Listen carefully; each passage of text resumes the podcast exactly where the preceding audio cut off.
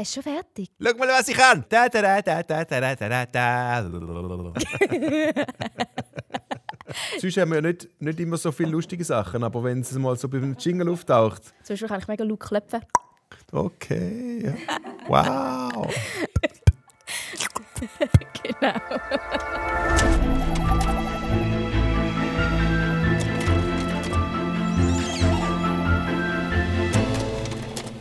Heute reden wir über Neuland in deinem Herzen. Bobby, du hast uns davon erzählt, wie du mit deiner Familie in Tansania warst und dort das mhm. Brunnenprojekt von Gain besucht hast. Dabei gab es eine spannende Episode mit einer Schlange. Oh, ja, ja. Erzähl uns mal. Ja, ja, das also. Ich meine, ich äh, hatte schon ewig lange auf meiner Bucketlist, so mal eine Giftschlange in freier Wildbahn zu erleben. Realistisch, das fand ich das allerdings nie, aber irgendwas muss man ja auf diese Bucketlist schreiben. Und dann war ich mit Tamara wirklich äh, ganz alleine, also wir zwei mitten im Busch mit so einem Land Rover unterwegs, äh, so ein richtig, ist auch cool, ja. Äh, und dann bewegte sich plötzlich direkt vor uns äh, auf diesem braun-roten Boden, in diesem Sand bewegt sich so, so ein schwarzer, eineinhalb Meter langer Ast vor uns auf dem Boden. Und ich war so aufgeregt, dass ich das einzig logisch gemacht habe, was man in so einer Situation überhaupt tun kann. Ich bin nämlich ausgestiegen, um den Ast von nahen zu filmen. Äh, ich muss ja dann wissen, was das für ein Ast ist, sonst glaubt mir keiner. Und alle sagen, ja, du hast so, so ein, ein kleines irgendwas, Ringelnettchen oder so gesehen. Ähm, und äh, die Schlange war dann wirklich äh, ganz nah bei mir und sie hat einen kurzen Kopf gehoben und mich so angefaucht.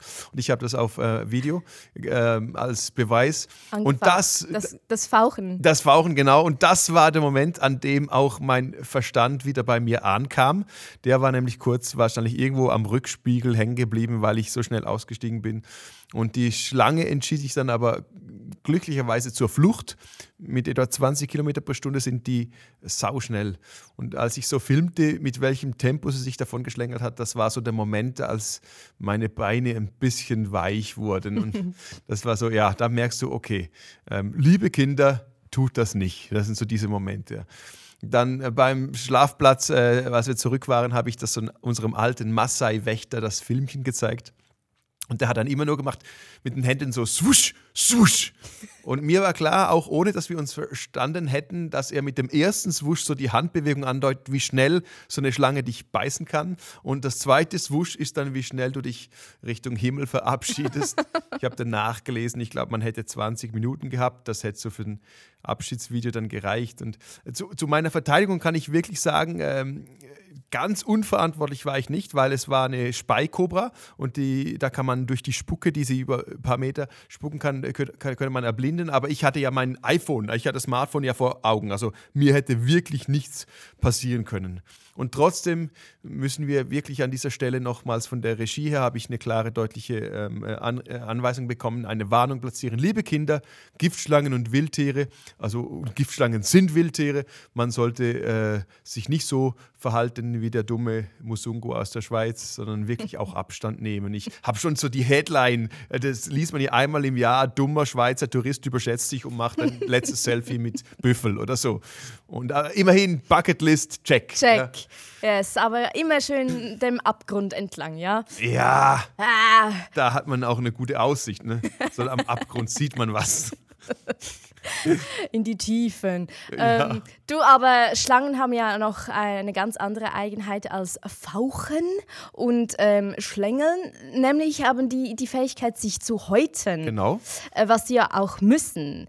Ähm, sie würden sich sonst in ihrer eigenen Haut nicht mehr wohlfühlen. Sie würden äh, irgendwie schlichtweg einfach, es würde zu eng werden da drin. Deshalb muss sie sich von Zeit zu Zeit abgestreift werden, diese Haut, und einen neuen Platz machen. Mhm. Bei Jungtieren kann das monatlich geschehen, bei älteren dreimal so im Du bist Schlangenexpertin. Ja, nice. ja aber ich, äh, Grundschullehrerin. ja, ja, also aber es ist ein ganz schönes Bild auch für unseren Glaubensprozess, dieses Häuten. Genau. Und heute schauen wir das Herzneuland an. Gott möchte dich in Bezug auf dein eigenes Herz ins Weite führen, damit du tiefer entdeckst und erkennst, wer du bist, was deine Bestimmung ist und was sich Gott gedacht hat, als er dich schuf. Er möchte dir helfen, wie die Schlange sich zu häuten, nicht damit du in einer engen Skinny Jeans stecken bleibst. Oh. Es gibt größere Größen. Halleluja. Deshalb lädt Gott dich dazu ein, dein Inneres zu erkunden und Land einzunehmen, das dir zugeteilt ist. Also ist tatsächlich ein Satz mit Skinny Jeans und Halleluja verwurzelt. beeindruckend. Ich hatte, ich hatte auch so eine Skinny Jeans Phase und bis heute begreife ich nicht, wieso man sich freiwillig in so eine Bellhaut reindrückt. Also ich meine, die, die Schlange heute ist ja genau aus diesem engen raus. Also die, die will da raus und wir drücken uns ins Enge rein. Ich meine, früher, ich hatte eine, die war so eng, da, da brauchst du irgendeinen Schuhlöffel, um in die Hose zu kommen und dann drückt es dir den Hintern fast über den Gürtel aus der, äh, wieder äh, äh aus der Hose no, no, raus. No, also Mode my ass. My ass, wirklich. Ich bin wieder bei deinen Zehen und den langen Haaren und Ah. dem Gürtel. Und, nein, okay. Äh, erzähl mir doch mal ein wenig über dieses Herzneuland, über das Häuten und diese Erneuerung, von denen du in deinem Buch schreibst. Ja, gut, ich finde den Gedanken der Erneuerung wirklich spannend. Äh, Nicht immer ist uns bewusst, dass das ja permanent an uns selbst geschieht. Wenn du zum Beispiel ähm, die Haare nimmst, haben wir es gerade vorhin, bleiben wir bei den Haaren. Der, der, der Durchschnitt der Menschen, die haben irgendwie 100.000 Haare auf dem Kopf, habe ich nachgelesen, äh, die alle drei Tage etwa ein Millimeter wachsen. Und das heißt, dass du a- also auf dem Kopf jeden Tag 30 Meter frisches Haar produzierst. In einem Monat ist das so ein satter, ein satter Kilometer. Äh, Gut, vielleicht gehörst du jetzt äh, oder Einzelne, die zuhören, zu den Spezies, bei de, der bezüglich Haarwuchs jetzt schon länger keine dramatische Neueroberung mehr passiert ist. Aber äh, dann nehmen wir vielleicht die Haut. Das ist dasselbe. Also während du äh, jetzt bei diesem Satz zuhörst, werden über 50.000 Zellen in deinem Körper erneuert. Bam. Ja? Täglich verlierst du 14 Gramm tote Hornzellen, das sind zig Millionen. Und, und nach rund einem Monat hast du einen völlig erneuerten Zellsatz auf der Hautoberfläche. Das, Und bin mein, immer noch gleich schwer. irgendwie das eben, äh, weil wie? es ja eben weg, aber ich mein, wenn du 80 bist, äh, hast du, äh, ich glaube, im Leben etwa 400 Kilogramm Haut verloren. Gott sei Dank. Stell dir vor, das würde nicht wegfallen, die Erneuerung würde nicht geschehen. Also wir würden dann irgendwie dann äh, sumo-mäßig äh, ein paar Wettkämpfe machen können. Aber da ist eben Erneuerung äh, drin. Und Paulus drückt es so aus, weil das, was der ko- körperlich äußerlich tut, das ist auch, äh, auch unser Inneres ist für diese Erneuerung geschaffen. Und der Paulus sagt äh, im 2. Korinther 4, mögen auch die Kräfte unseren, unseres äußeren Menschen aufgerieben werden. Unser innerer Mensch wird Tag für Tag erneuert. Und das ist ein- eine absolute faszinierende und wegweisende Aussage, denn äh, unser Inneres ist mit Haut und Haar auf tägliche Erneuerung ausgelegt. Das äh, Bild war für mich so eindrücklich, als ich vor ein paar Jahren mal äh, am isländischen Kontinenta Kontinentalgraben stand, wo die eurasische Platte auf die amerikanische trifft. Und äh, ich meine, aufeinandertreffen ist nicht ganz korrekt, da die beiden Platten vielmehr rund zwei Zentimeter pro Jahr auseinanderdriften. Und dazwischen entstand und entsteht über lange Zeit ein mehrere Kilometer breiter Graben gefüllt mit Lavamaterial, wortwörtlich Neuland. Äh, Auf diesem Neuland äh, stehend habe ich plötzlich begriffen, dass Gott genauso etwas mit meinem Inneren macht. Er weitet so unser Herz und unseren Geist in alle Richtungen. Er setzt die von uns errichteten Grenzzäume weiter, sofern wir das zulassen. Und während die Herzenskontinentalplatten ganz langsam und oft nicht sichtbar auseinanderdriften, entsteht dazwischen völlig neuer Raum. Das habe ich Herzneuland genannt. Wir müssen es bewusst einnehmen und besiedeln, Neues dort anpflanzen. Es ist am Anfang wüst und leer, aber Gott bringt, so wie am Schöpfungs beim Schöpfungsbericht, äh, bringt Klarheit und Leben in, in, in unser eigenes Tohuwabohu herein. Und ähm, genau, das ist das, was er eigentlich bei der Schöpfung gemacht hat. Das erleben wir in, im Inneren und damit wird so mein Herzneuland fruchtbar. Aber ich muss Gott fruchtbringende Worte in mein Leben hineinsprechen lassen. Ich muss ihnen Raum geben und muss sie dann begießen. Du gibst dazu auch einen Tipp, wie wir das machen können. Ähm, du schreibst in deinem Buch, investiere täglich mindestens so viel Zeit vor Gott in dein Herz wie vor dem Spiegel in dein Äußeres. Dein Herz ist die Quelle von all deinem Reden und Handeln. Ähm, also ich persönlich verbringe tatsächlich nicht sehr viel Zeit vor dem Spiegel, man glaubt es kaum, dem, der an der Wand hängt. Äh, aber gedanklich verbrate ich jedoch täglich etliche Minuten, ganz ehrlich, damit mich zu begutachten und zu bewerten. Ja, ist das gut, was ich mache? Wie wirkt es wohl, wenn ich mich so oder wenn ich so? Äh, das ist mal echt eine Challenge, finde ich. Verbringe so viel Zeit mit Gottes Gedanken über mich, wie wenn ich mich vor diesem inneren Spiegel stelle. Ja, du bist da jetzt auch nicht allein damit. Ich meine, definitiv hat das wohl zugenommen mit einer selbstdarstellerischen Kultur, die sich so in das hinein äh, hat, äh, die von Social Media mitbefördert wird. Ich habe verschiedene Statistiken gesehen, die wollen auch eine erhebliche Zunahme von Narzissmus wahrnehmen ähm, egal woher der jetzt kommen mag. Und viele Menschen sind bewusst oder unbewusst ganz stark mit ihrer eigenen Performance beschäftigt. Wie wirke ich auf mhm. andere? Wie wird das gesehen, was ich mache? Was denken andere über mich? Wo müsste ich besser werden, um vor Menschen oder den eben plötzlich auch vor Gott noch mehr geliebt zu werden? Sieht jemand, was ich für äh, gute Dinge leiste, was ich vielleicht für Gott tue? Sieht er es überhaupt? Mhm. Und schön finde ich, dass dass, dass Gott nicht wirklich so inter zu interessieren scheint. Also er, es zieht sich durch die Bibel hindurch, dass es ihm viel mehr um das Innere als um das Äußere geht. Bei Gott geht es um die Frage, wie es um mein Herz steht oder wie Jesus es bei Petrus formuliert hat, Simon, Sohn des Johannes, hast du mich lieb? Also das war ja so die erste richtige Begegnung nach der Auferstehung, wo sie persönlich Zeit hatten, ihren Freundschaftsstatus zu klären. Vorausgegangen war der große Verrat von Petrus und eigentlich sein Totalversagen als Freund. Und wäre ich Jesus gewesen oder wäre Jesus mehr so wie ich, hätte er die rechte Augenbraue hochgezogen und mal sowas gesagt wie, na, Freundchen, und jetzt müssen wir mal reden, ne? Oder na, und jetzt sind wir immer noch Freunde oder irgendwie so ein insgeheim angedeuteter Vorwurf, damit Petrus klar ist, dass er da wirklich irgendwas äh, ziemlich versaut hat. Ja? Aber Jesus ist nicht so. Gott sei Dank für mich und für euch alle, die da zuhören. Jesus stellt da nämlich einfach die Herzensfrage, zielt auf das Innere. Du, ähm, Simon, Sohn des Johannes, hast du mich lieb? Hast du mich wirklich lieb? Uh, unser Herz ist da wie ein Garten, würde ich sagen. Da wächst nur das Gute, das wir aktiv da hineinsäen. Wenn ich gute Frucht sehen will in meinem Leben, muss ich gute Samen säen oder Pflanzen setzen. Ich kann nicht einfach ein paar faulige Kartoffeln verbuddeln und dann hoffen und beten, dass irgendwo dann prallrote Tomaten wachsen. Äh, dazu kommt, dass ich das Reingesteckte auch richtig kultivieren und bewässern muss, sonst gedeiht es nicht. Oder es wird von Dingen überwuchert, die ich gar nicht gewollt habe oder ich vielleicht aus dem Garten rausreißen müsste mal. Ne? Und ich kenne das wirklich von meinem eigenen Garten. Das Prinzip gilt aber auch für andere Bereiche in meinem persönlichen Leben. Nur, äh, ich habe jetzt ein paar Jahre immer wieder so Versuche gestartet, mein Französisch aufzubessern. Und nur weil ich jeden Morgen so ein Croissant verdrücke, werde ich äh, in den nächsten Ferien in Frankreich nicht plötzlich fließend Französisch sprechen. Ich muss mir wirklich Zeit nehmen, vielleicht eine Franz-App downloaden und regelmäßig einfach Franz lernen, das Neuland kultivieren. Mm, das ist ja auch mit den Skinny Jeans und mit meinem Körper. Ich möchte fit bleiben, aber dafür muss ich mich regelmäßig in Bewegung setzen.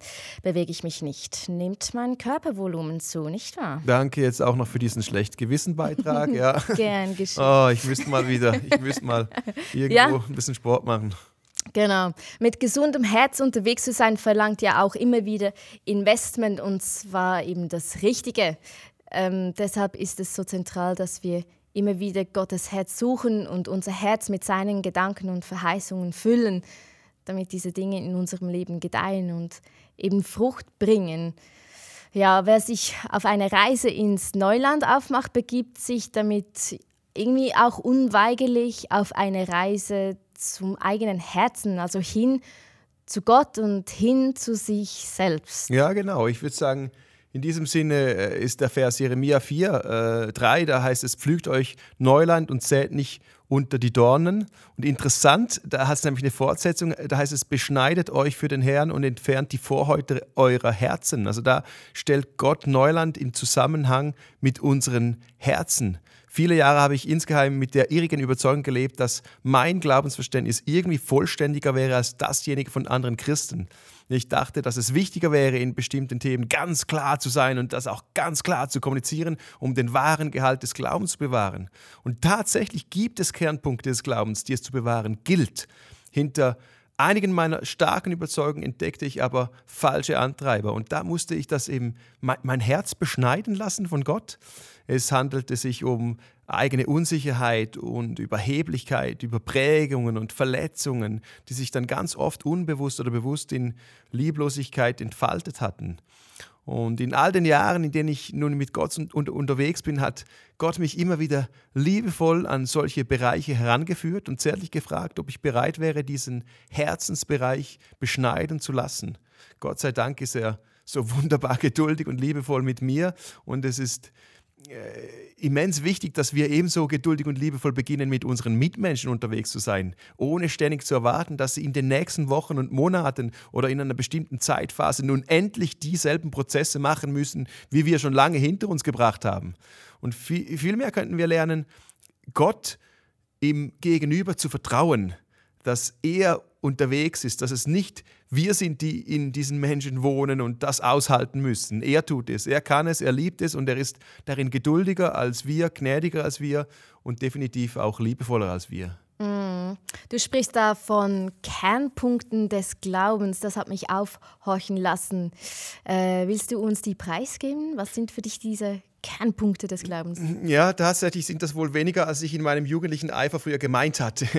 Ich habe im Leben gelernt, dass man seine Kämpfe ganz, ganz weise wählen sollte. Im Englischen spricht man von the hill to die on, also der Hügel, auf dem man bereit ist zu sterben. Und es ist gut, immer wieder mal kritisch hinzuschauen, was dir einfach persönlich wichtig geworden ist und welches in deinem Glauben wirklich so ein Hügel ist, auf dem du bereit bist zu sterben, weil du darauf sterben willst. Das war so für mich mein Learning, als ich äh, in einem früheren Leben in einem Justizheim gearbeitet hatte als Lehrer.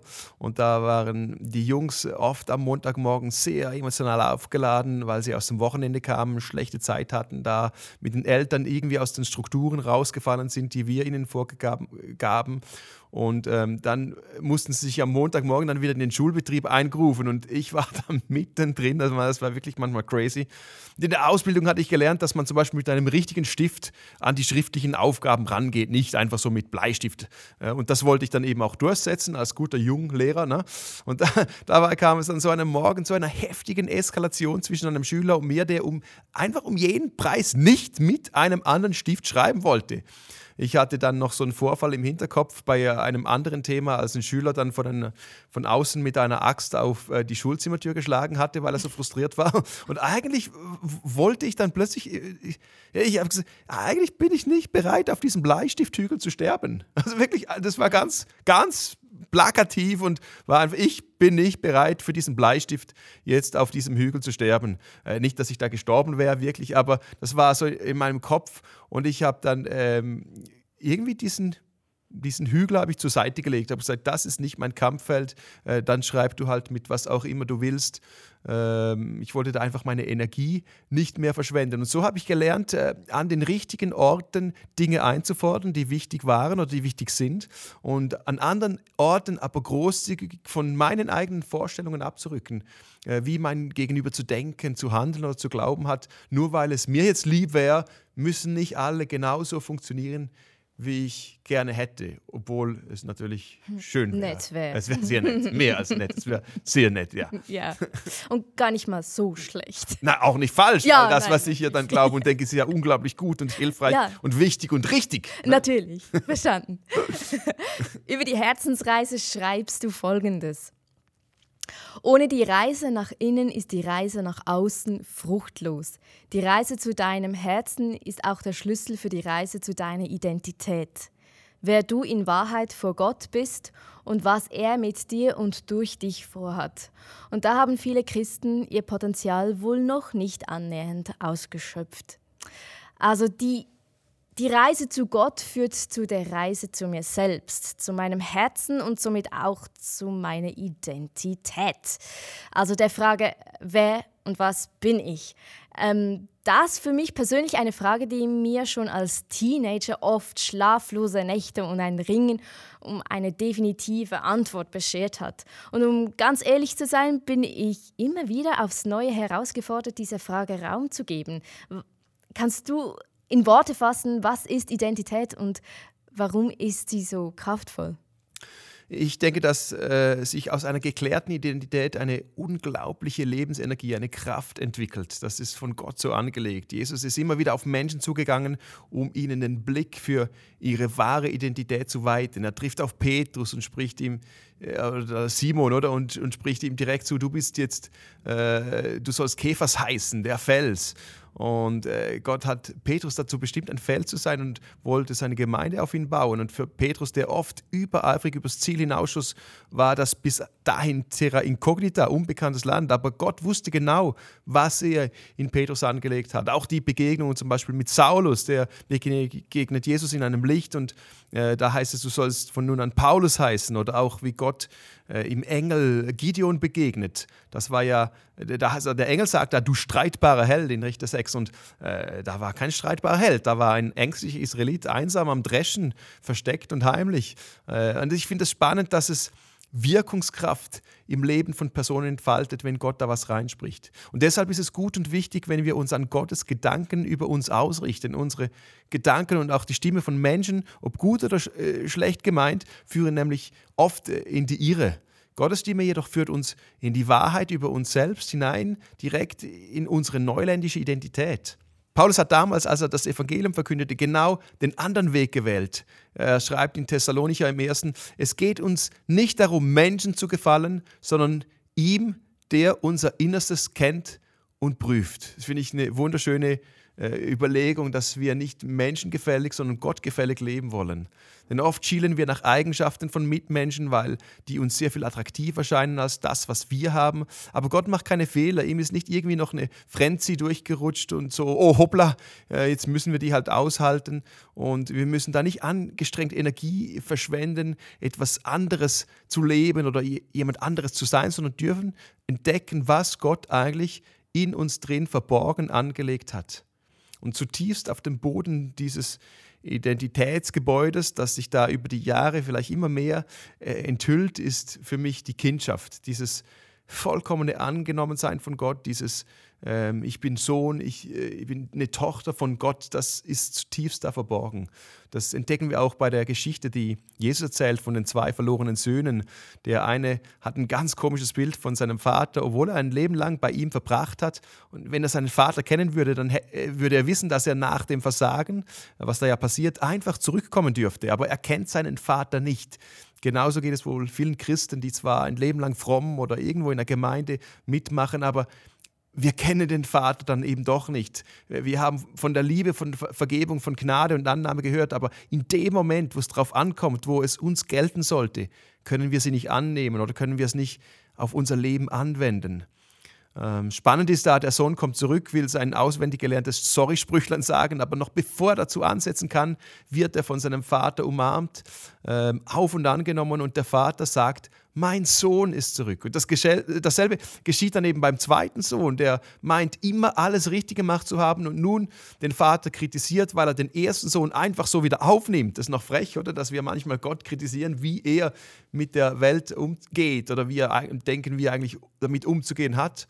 Und der Vater entgegnet auch ihm, mein Kind. Also bei beiden Söhnen spricht Gott zutiefst Identität äh, diese Kindschaft in ihr Leben hinein. Wohl das Wichtigste, was wir immer, immer wieder äh, von Gott hören müssen. Und ich habe das äh, bei meinen eigenen Kindern versucht. Ich habe immer wieder äh, ihnen gesagt, dass ich sie liebe. Ich sage das immer wieder. Ich versuche dann ganz oft, wenn wir am Abend noch Zeit haben, äh, beim Zubettgehen, sage ich, hey, ich habe dich lieb. Ähm, meine Prinzessin, gute Nacht, Prinzessin. Ähm, ich meine, das kann unglaublich kitschig wirken, aber mir ist wichtig, dass sie dieses Angenommensein, dass das wirklich auf ihren Herzens- Boden sackt. Und die eine hat das wirklich mal ganz lustig erlebt, so im Kindergarten äh, beim Dreikönigstag, äh, da wo wir dann so traditionell diesen Dreikönigskuchen essen. Da meinte so ein Nachbarsjunge von uns äh, im Kindergarten, wir haben auch so ein Dreikönigsbrot zu Hause. Und meine Tochter hat dann ganz selbstbewusst gesagt, weil da kann man dann König oder Königin werden. Mhm. Und äh, meine Tochter hat selbstbewusst darauf geantwortet, als wäre es das Natürlichste der Welt. Wir nicht, wir haben kein solches Brot, aber bei uns sind sowieso alle eine Prinzessin. Oh. Und die hat da irgendwie irgendwie diese Identität verinnerlicht. Ja, weil sie es auch immer wieder hört. Genau, weil wir das ja auch immer wieder hören müssen. Genau. Ja, aber nicht ganz alle wachsen so gedüngt und wohlbehütet wie deine Prinzessinnen auf. Also weshalb die Identitätsfindung auch äh, manchmal ein bisschen beschwerlich sein kann, kann ich mir vorstellen. Mhm. Und es geht ja auch immer darum, Altes bewusst loszulassen und sich Neuem zuzuwenden. Was kann man tun, wenn man dieses Fundament so eben nicht erlebt hat? Genau, ich meine, das ist schlussendlich einfach die Krux des Lebens. Wir können das Leben nur rückwärts verstehen, aber nur vorwärts leben. So wie das Fundament gelegt worden ist, das können wir nicht ändern und müssen wir, äh, müssen wir mit unserer Geschichte und auch unseren Verletzungen irgendwie einen versöhnlichen Weg finden. Eine schöne Nebengeschichte ist, dass die Jünger nach der Auferstehung die Wunden von Jesus sehen wollten, um zu glauben. Und auch die Emaus-Jünger hatten ihn erst beim Brotbrechen wiedererkannt. Ich stelle mir da vor, wie ihr Blick vielleicht auf seine durchbohrten Hände gefallen sein muss. Das ist jetzt nur Hypothese. Aber das ist für mich so ein schöner Gedanke, dass, ähm, dass genauso wie man Christus dann an seinen Wunden erkannt hat, so wird man auch uns immer wieder an dem, was wir durchlebt haben, an, an unseren Verletzungen. Das sind auch, ähm, so schwer es ist, auch dann können zu Schätze werden, wenn wir das wirklich äh, durchhaben, wenn wir da Heilung erlebt haben und es gibt uns vielleicht einen Zugang zu Menschen, äh, Verständnis für Dinge oder äh, hat uns vielleicht eine Eigenschaft gelehrt, die wir sonst nicht hätten. Und damit will ich nicht einfach alles Leid versuchen schön zu reden. Aber rückwärts können wir das Leben verstehen, leben müssen wir es vorwärts. Und deshalb sind unsere Entscheidungen so wichtig, mit welchen Menschen wir uns umgeben wollen und welche Situationen wir uns aussetzen möchten. Nicht, nicht alles, aber vieles liegt in unserem Gestaltungs- und Entscheidungsspielraum. Da gab es nämlich so eine Untersuchung, ganz spannend, so ein Experiment, das heißt Pygmalion-Effekt. Das mhm. ist in die Geschichte angegangen. Da hat 1965 so ein US-amerikanischer Psychologe, der Rosenthal, mit dem anderen, dem, dem Jakobson, die haben die Wirkung äh, untersucht, die Lehrer auf Schüler haben und umgekehrt. Das ist ganz spannend. Und da haben sie äh, an einer Grundschule einfach den Lehrpersonen mitgeteilt, dass man per Test die 20 Prozent der Schüler eruiert habe, die unmittelbar vor einem Entwicklungsschub stehen. Also diese Aufblüher, die Bloomers hat man sie genannt, würden im nächsten Jahr markante Leistungssteigungen äh, erzielen. Das wurde den Lehrern so mitgeteilt. In Wahrheit handelt es sich aber tatsächlich, tatsächlich einfach um zufällig ausgewählte Schüler. Und nach einem Jahr wurde festgestellt, dass diese Schüler wirklich Leistungssprünge gemacht hatten, was eigentlich gar nicht möglich ist, weil die waren einfach zufällig ausgewählt. 45 Prozent der Bloomers konnten ihren IQ um 20 oder mehr Punkte steigern und 20 Prozent verzeichneten sogar eine Steigerung von 30 oder mehr Punkten. Also insgesamt war die Leistungssteigerung bei dieser Gruppe von Schülern deutlich höher als beim Rest der Klasse. Der einzige Grund, die Erwartungen, die die Lehrperson an diese Schüler hatte und auch ihr Umgang natürlich aus den eigenen Erwartungen, die man dann hat. Ich meine, das ist spannend, weil Menschen spüren, dass man an sie glaubt, werden sie zu Leistungen befähigt, die sie sogar selbst über sich staunen lassen. Es ist deshalb nicht egal, mit wem ich mich umgebe. Nicht egal, wen ich in mein Leben hineinsprechen lasse, wer meinem Leben Identität gibt. Denn es wird mich immer prägen. Die Frage ist nur, ob positiv oder negativ. Und deshalb ist es äh, auch wichtig, wem ich und wem wir Glauben schenken. Jeder von uns ist jeden Tag Meinungen von Menschen ausgesetzt. Wir lesen und hören Dinge über uns, spüren unausgesprochene Erwartungen, Anforderungen, erahnen Gedanken zu unserem Verhalten und tatsächlich stehen wir immer in Gefahr, diese Sachen dann als wahr und als Realität anzunehmen. Und in Sachen Identität ist es für mich ganz wichtig zu begreifen, es geht nicht einfach nur darum, was wir glauben, sondern vor allem darum, wem wir glauben. Denn gemäß der Richtung, in die ich mich innerlich ausrichte, wird auch mein Leben und meine Identität geprägt und von dem dann eben auch durchdrungen. Hm. Wir beginnen Gottes Gedanken zu vertrauen und unsere Identität fasst Wurzeln. Und irgendwie trotzdem, weshalb ist es so anstrengend, gute Beziehungen zu leben? Oh, das fragst du jetzt ernsthaft mich? Mhm. Ich bin jetzt also nicht wirklich gut in Beziehungsdynamiken, wird mir attestiert. Also Oh, ja, es, es, ist erstaunlich, wie es viele immer wieder sehnsüchtigen Beziehungen hineinzieht, obwohl sie dann damit nur ganz schlecht leben können. Also ganz viele freuen sich zum Beispiel unglaublich auf Weihnachten mit der Verwandtschaft und dann merken sie, dass nur schon nach einem halben Tag die Schwiegermutter doch mehr nervt als gedacht, der schräge Onkel dieses Jahr noch schräger geworden ist, die Gespräche sich irgendwie anstrengen, nur um Tante Elsas neue Katze drehen und so weiter. Also man, Familie ist für viele gleichermaßen äh, anstrengend wie auch schön. Und das hat so seine Gründe. Und ich kann ja vielleicht mal zu einem schwachen Erklärungsversuch ansetzen. Ähm, ich glaube, Gott hat seine Schöpfung als ein, also ein faszinierendes Gefüge aus Beziehungen gestaltet. Er selber ist ein Beziehungswesen, indem er als Gott Vater, Jesus Sohn und Heiliger Geist in einer würde ich sagen, trinitären Beziehungsweg gelebt. Und dann hat er den Menschen geschaffen in das hinein als ein Gegenüber, um mit uns Menschen Beziehung zu haben. Er hat von Anfang an gesagt, dass es nicht gut ist, dass der Mensch alleine ist. Deshalb hat er uns in Beziehung zueinander gestellt. Und gleichzeitig hat jeder Mensch eine Beziehung zu sich selber. Und dann kann man auch noch die Beziehung zur Schöpfung insgesamt mit dazu nehmen. Gott schafft also eine Welt, in, de, in der wir mit ihm, mit uns selbst, mit unseren Mitmenschen und mit der Schöpfung in einem Beziehungskonstrukt verwoben leben. Er ist, ich würde sagen, so ein hoffnungsvoller Romantiker. Hm. äh, aber als die Sünde in die Welt hineinkam, zerbrachen diese vier Beziehungsebenen, denn Sünde bedeutet per se mal einfach Zielverfehlung. Und wenn das ursprüngliche Ziel äh, diese Beziehungen waren, in diesem göttlichen Shalom, dem umfassenden, alles durchdringenden Frieden zu leben, dann ist eben das Problem, dass die Sünde, dass eben dieser Wegbruch und der Zerbruch von all diesen Beziehungsebenen. Die ersten Menschen da, versteckten sich vor Gott, da die, sieht man, wie die Beziehung zu Gott zerbrach. Sie nahmen sich selber plötzlich anders wahr, nämlich ihre Nacktheit. Das war vorher kein Problem, aber jetzt geht die Beziehung zu sich selbst kaputt. Sie wurden aus dem Paradies vertrieben, da die Beziehung der Schöpfung zerbricht. Und anschließend brachte Kain seinen Bruder um, also Beziehung zu deinen engsten Mitmenschen. Das ist eigentlich die Folge von einem Ich brauche Gott nicht Trip, den wir da sehen, diese Mutter aller Sünden. Das ist der Zerbruch äh, unserer Beziehungen. Und man kann das überall um uns herum wahrnehmen. Diese Beziehungsebenen sind wohl dermaßen umkämpft, weil es am nächsten an Gottes ursprüngliche Idee herankommt, wie wir leben könnten. Deshalb gibt, gibt, Jesus uns das höchste Gebot. Du sollst den Herrn, deinen Gott lieben von ganzem Herzen, mit ganzer Hingabe, mit deinem ganzen Verstand und mit all deiner Kraft. Und an zweiter Stelle steht das Gebot, liebe deine Mitmenschen wie dich selbst. Kein Gebot ist wichtiger als diese beiden, heißt es im Markus. Und ich glaube wirklich, diese ähm, Zerbrochenheit, diese Grundkrankheit, an der die Menschheit leidet, für diese bietet Gott uns in Christus Versöhnung an. So heißt es im 2. Korinther 5, das wunderbare Geschenk, versöhnte Beziehungen zu leben. Mm, Amen. Also das begeistert mich echt an Gott, dass er uns irgendwie hilft, Beziehungen zu leben, nachdem wir uns alle sehnen.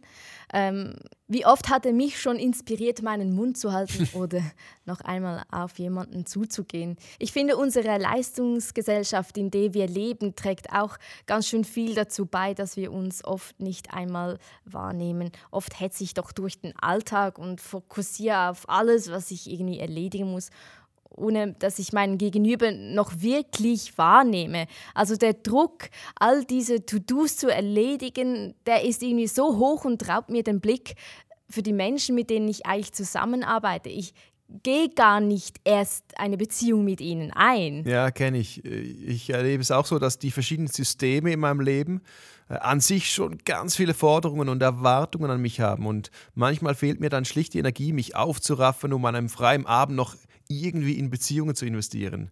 Ich hetze dann an den Menschen vorbei durchs Leben und nehme gar nicht wahr, wie es ihnen geht. Diese Frage habe ich übrigens von meiner Frau gelernt. Sie hat mich gefragt, wie es mir geht. Ich habe gut gesagt. Äh, meistens ist sie dann äh, komischerweise mit der Antwort noch nicht zufrieden.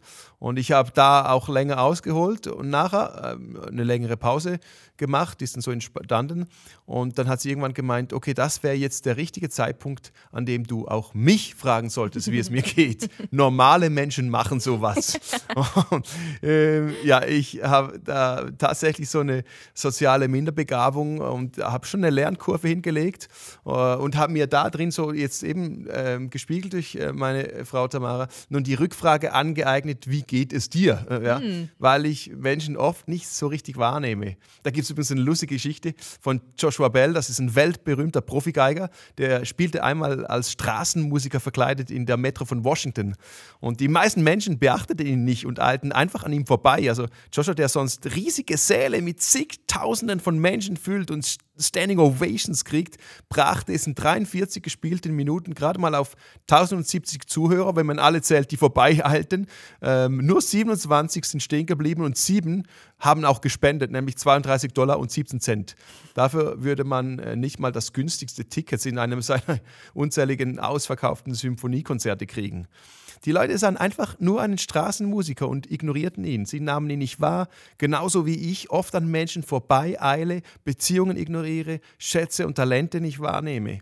ich bin am Lernen. Also fairerweise äh, darf ich sagen, ich bin am Lernen, Menschen nicht nur so einen ersten flüchtigen Blick zu schenken, sondern das zu sehen, was Gott eigentlich in sie hineingelegt hat. Und dasselbe gilt für uns. Wir müssen lernen, nicht nur unser Gegenüber, sondern auch uns selbst mit Gottes Augen zu sehen und damit Beziehungen funktionieren.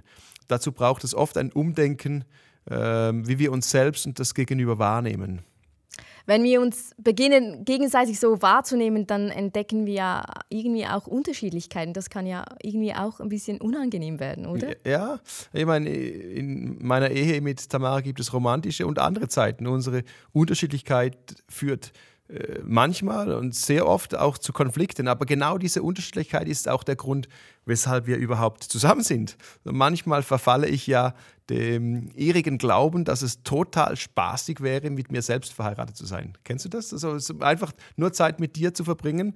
Ähm, wir zwei hätten unglaublich viel Spaß, also ich mit mir, weil wir beide genau den gleichen Humor hätten, die gleichen Fähigkeiten, dieselben Vorlieben und Abneigungen. Ich würde nur noch das essen, was wir beide mögen, nur noch die Filme schauen, auf die wir beide gerade Lust haben, zum richtigen Zeitpunkt immer genau das sagen, was ich im Moment hören will. Aber diese Ehe würde äh, sehr schnell tragisch enden, weil wir uns in unseren Schwächen gegenseitig nicht unterstützen könnten, sondern sich das Negative äh, wie Amplituden einer Schwingung so unheilig verstärken würde. Das wäre rasch äh, eine sehr einseitige und spaßfreie Geschichte und Beziehung. Äh, weil Gegensätze sind schlussendlich tatsächlich, so ungern ich das sage, aber sie sind auch die Würze des Lebens. Es bringt Abwechslung und Spannung in unseren Alltag. Äh, ich habe von diesem Dorf gehört mit dem fröhlich passenden Namen. Das ist der längste Ortsname in Europa. Das heißt Ich kann das nicht gar nicht sagen. Das sind irgendwie 58 Buchstaben oder so. Das liegt im Nordwesten von Wales. Äh, und das hat eine Städtepartnerschaft mit dem französischen Dorf Y angegangen. Das ist ein einziger Buchstabe. Also den zungenverknoteten Namen hat sich ein Schuhmacher im 19. Jahrhundert ausgedacht, um den Tourismus anzukurbeln. Und die Bedeutung des Dorfes ist Marienkirche in einer Mulde weißer Haseln in der Nähe eines schnellen Wirbels und der Tysilio-Kirche bei der Roten Höhle. Und das andere Dorf Y, ähm, das bedeutet ja, Y. so, die Unterschiedlichkeit lieben zu lernen ist eine eines der großen Erfolgsgeheimnisse jeder gesunden Beziehung. Und ich mag, dass die zwei Dörfer sich gefunden haben. Es geht eben darum, diese Unterschiedlichkeit einfach umarmen zu lernen. Man muss sie weder übernehmen noch gutheißen, sondern einfach ähm, akzeptieren, dass in der Unterschiedlichkeit Gottes auch immer wieder seine Vielfalt sichtbar wird. Mhm.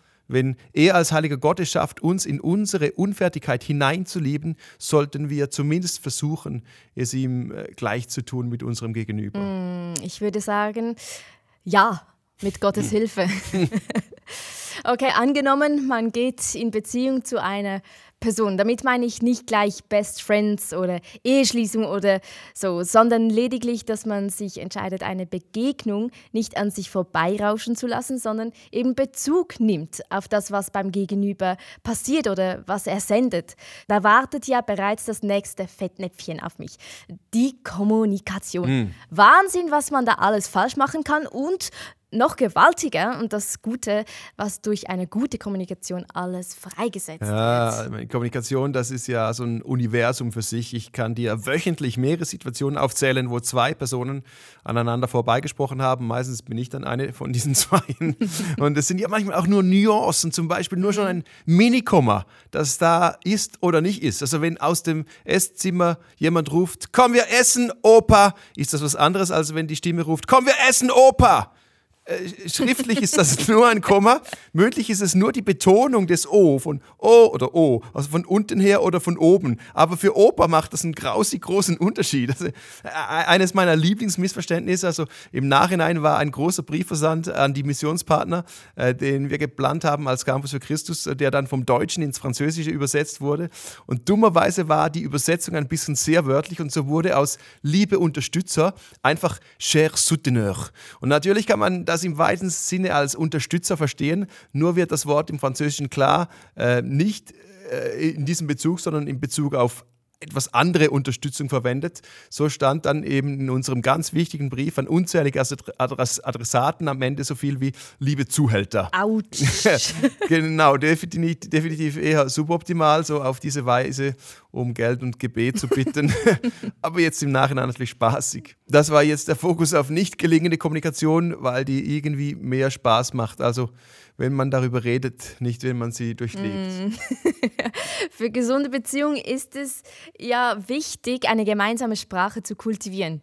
Äh, denn wenn wir die Sprache des anderen nicht verstehen, kann es leicht passieren, dass wir Dinge annehmen, die gar nicht so gemeint sind. Ja, genau, da sind wir ja beim guten alten Schulz von Thun. Den kennst du, oder? Lehrerin? Den kenne ich, natürlich. Ja. hatten wir die Ohren. Must read, also mit den vier Ebenen, auf denen man kommunizieren kann und den vier Ohren, auf denen man hören kann. Und wir unterschätzen immer wieder die Dynamik, die durch Kommunikation entsteht. Der Sender und der Empfänger einer Botschaft hören nicht immer exakt das Gleiche, da wir nicht einfach ein neutrales Ohr haben, sondern auf verschiedenen Ebenen hören oder auch eben auch verschiedenen Ebenen senden. Und die sind von unserer Geschichte und Persönlichkeit oder der jetzigen Situation äh, farblich geprägt. Jede Botschaft hat laut Schulz von Thun eine Sach-, eine Beziehungs-, eine Selbstoffenbarungs- und eine Appellebene. Und wenn ich dann zum Beispiel Tamar gegenüber die harmlose und unverdächtige Frage stelle, du, hast du heute etwas mit deinen Haaren gemacht, äh, kann das im dümmsten Falle in einem Kleinkrieg enden, was mich dann gleichermaßen über, überrascht wie überfordert. Ich habe vielleicht einfach auf einer Sachebene was ansprechen wollen, weil mir was auffällt, ne? äh, während sie vielleicht auf der Beziehungsebene hört. Ähm, apropos äh, Kleinkrieg, da gibt es eine spannende Überlieferung. Äh, da hat nämlich der reiche Lyderkönig Krösus im 6. Jahrhundert vor Christus das Orakel von Delphi um Rat gefragt, als er so die Perser angreifen wollte. Und die Antwort vom, Antwort vom Orakel lautete: Wenn du das tust, wirst du ein großes Reich zerstören. Dem König gefiel natürlich, was er gehört hatte, und er stürzte sich in den Krieg, welcher zu seinem letzten werden sollte. Es stellte sich heraus, dass das große Reich, das zerstört werden sollte, sein eigenes war und nicht das andere. Aber wir hören oft, äh, ganz oft hören wir das, was wir eben hören wollen. Und aneinander vorbeizusprechen kann das Miteinander verunmöglichen, so wie es in der Bibel beim Turmbau in Babel geschehen ist, als alle plötzlich eine andere Sprache hatten und man sich nicht mehr verstand. Aber als Kontrapunkt gibt es ja auch die wunderbare Geschichte bei Pfingsten, als das Pfingstwunder geschah und die Jünger plötzlich in Sprachen reden konnten und all die Zuhörenden äh, was verstanden. Also nur schon die Möglichkeit haben, sich zu verstehen, ist unglaublich viel wert. Es scheint mir, als äh, würden wir wieder mal so ein Pfingstwunder unter uns Christen brauchen. Hm damit wir uns wieder ein bisschen verstehen. Ja, ja. Ich, ich, ich, hatte mal so einen Bandscheibenvorfall und seitdem lese ich die folgende Bibelstelle mit anderen Augen. Das ist aus dem 1. Korinther 12.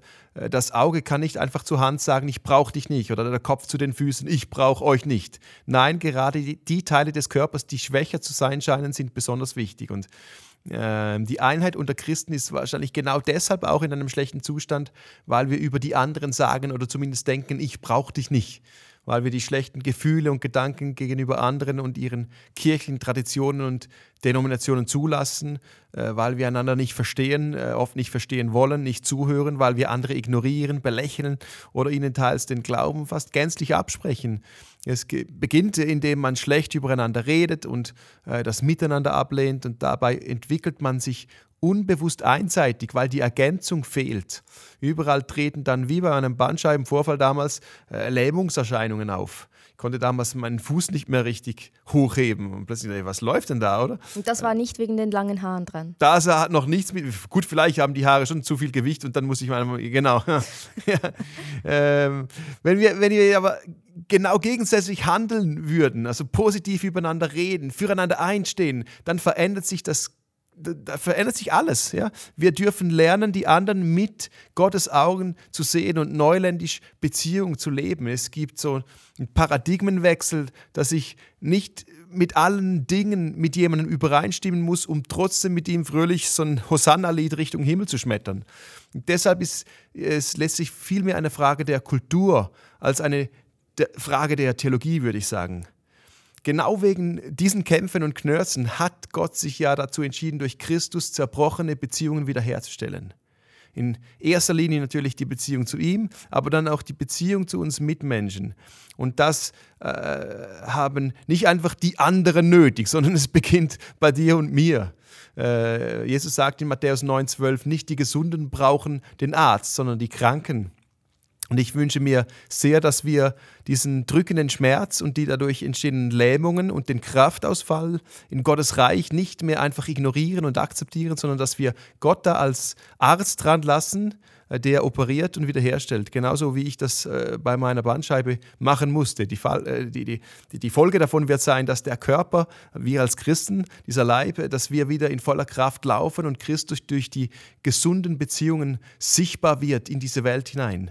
Da wartet wirklich Beziehungsneuland auf uns, denke ich. Und das äh, hat auch mit so mit dem Einheitsneuland zu tun. -hmm. Wow, wow. Das war jetzt eine ganze geballte Ladung an Neuland. Mein eigenes Herz und dabei meine Identität bei Gott finden und dann noch das ganze Beziehungsneuland. Die Sprache des anderen zu verstehen und mit Gottes Augen hinsehen. Äh, ich glaube, das nehme ich für mich in die nächste Woche mit. Dazu packe ich mir ein Schokiherz ein und dir zu Hause wünsche ich viel Freude beim Entdecken von diesem Beziehungsneuland.